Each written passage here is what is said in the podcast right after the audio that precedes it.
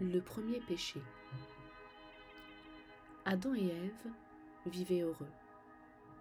Mais cette vie paisible n'allait pas durer, car ils avaient un ennemi, Iblis, qui voulait les piéger. Il était jaloux d'Adam depuis sa création.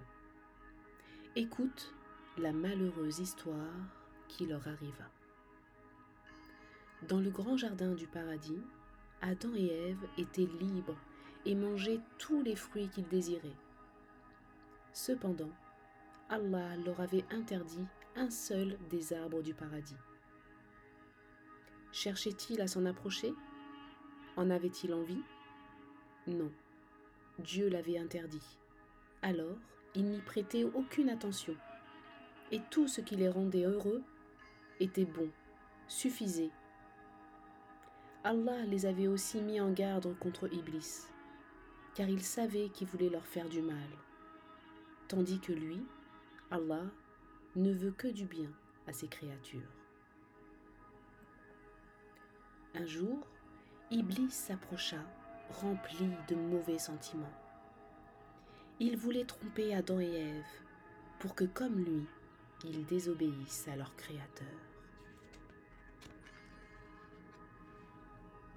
Il leur fit croire que s'ils goûtaient du fruit qu'Allah leur avait interdit, ce ne serait pas grave, et qu'il y avait peut-être quelque chose de bien pour eux en cela.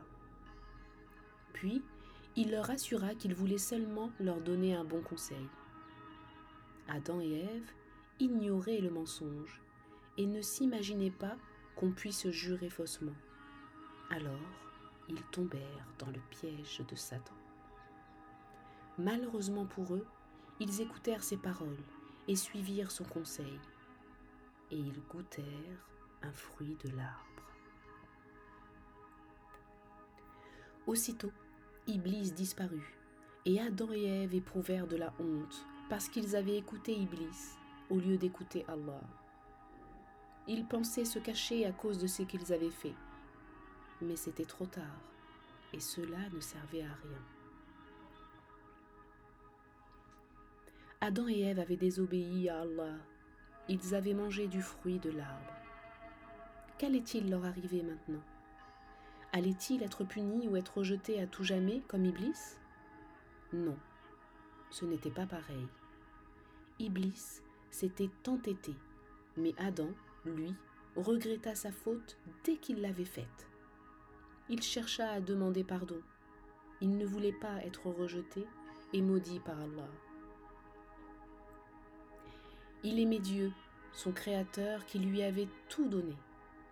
Il voulait regagner son amour et être pardonné. Comme Allah aimait très fort Adam et Ève, il leur apprit comment demander pardon en disant Ô notre Seigneur, nous nous sommes fait du tort à nous-mêmes, et si tu ne nous pardonnes pas et ne nous fais pas miséricorde, nous serons très certainement du nombre des perdants. Alors, Allah accepta leurs excuses. Cependant, pour que tous deux se souviennent de leurs erreurs et ne retombent pas une fois dans les pièges d'Iblis, il leur donna une punition.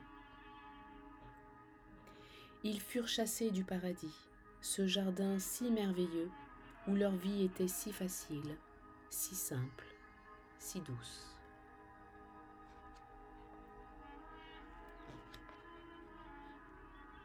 Désormais, comme pour tes parents et tous les hommes et femmes sur terre, Adam devait travailler pour manger, planter des arbres pour avoir des fruits, semer pour récolter.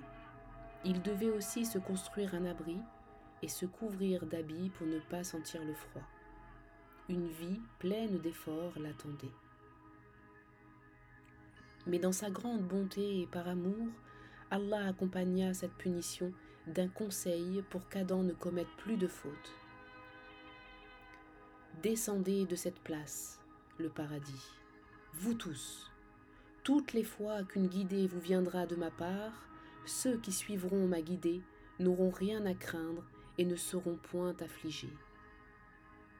Sache que la guidée est contenue dans la parole d'Allah et les récits des prophètes. C'est pourquoi ce livre est précieux pour toi. Depuis ce jour, Adam est pour chacun de nous un exemple. Si nous faisons quelque chose de mal, si nous ne respectons pas ce que Allah nous demande ou nous interdit, il ne faut pas nous entêter, mais demander pardon, car Dieu est pardonneur et miséricordieux. Pour éviter de mal agir et de désobéir, nous devons suivre la bonne guidée, celle des prophètes qu'Allah envoie aux hommes depuis des siècles. Toi aussi, en grandissant, tu auras le choix de suivre l'exemple et les paroles des prophètes ou celles d'Iblis. Fais bien attention.